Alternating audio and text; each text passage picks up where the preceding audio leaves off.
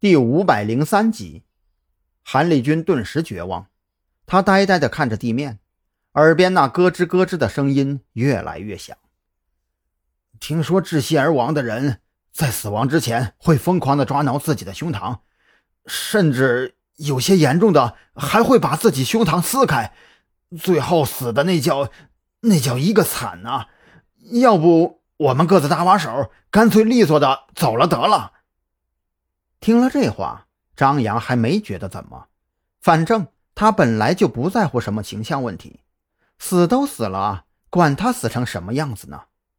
可蓝雨桐却是动了心思，他可不愿意自己的尸体被发掘出去的时候开膛破肚的死状惨烈，那还真不如按照韩立军的说法，各自搭把手，直接来个痛快的得了。张扬，都到这会儿了，我希望你能够回答我一个问题。蓝雨桐坐直了身子，目光灼然地盯着张扬。张扬被蓝雨桐看得有些心虚，他将目光错向一边。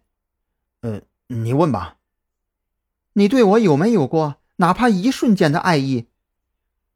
蓝雨桐的问话非常直接，毕竟都是快要死的人了，还玩什么虚头巴脑的？张扬一时之间不知道该怎么回答，倒是韩立军瞪大了眼睛。他一直认为蓝雨桐跟张扬已经是一对了，可现在才明白，怪不得刚见面那会儿自己叫蓝雨桐弟妹，他会那么开心。你倒是赶紧说呀！难道你想让我临死都得不到答案吗？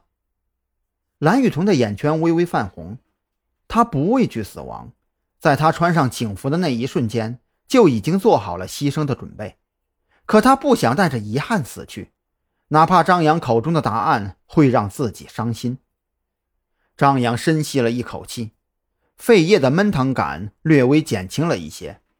他不知道该怎么回答，一直以来自己都不是会表达感情的人，索性转身将蓝雨桐揽入怀中，双臂环抱在蓝雨桐的肩头，沉默却又坚定。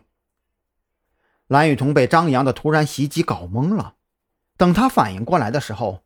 感受到张扬怀中的温度，不由得鼻子一酸，流下两行泪水。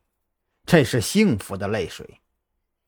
哗啦一声，就在二人深情相拥的时候，通道里传来一阵铁链滑动的声音，紧接着就是鼓风机嗡嗡作响，新鲜的空气瞬间涌入，伴随着的还有赵军的调侃：“哟，这门是开的有点早了吧？”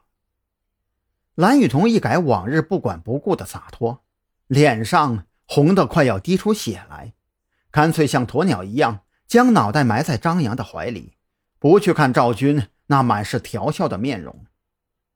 哎，赵队啊，您这门开的简直是太及时了。韩立军觉得他这条单身狗已经被虐得体无完肤了，跟张扬相比，自己这二三十年。简直是活到狗身上去了！别谢我，这门呢是小许打开的。为了救你们呢，他连珍藏多年的原装进口樱桃键盘都给敲坏了。赵军也是心情一片大好，索性就跟韩立军斗起了乐子。我呀，都已经答应他了，从你下个月的工资里划钱出来，给他买一块新的键盘。你应该不会介意吧？啊，不介意，绝对不介意。韩立军寻思着，不就是一块键盘吗？自己一个月工资好歹也有四千出头，别说一块键盘了，就凭人家救了自己的命，以后他的键盘自己全包了又如何？可是当赵军说出那块樱桃键盘的价格之后，韩立军当场石化，他求助的转头看向张扬和蓝雨桐。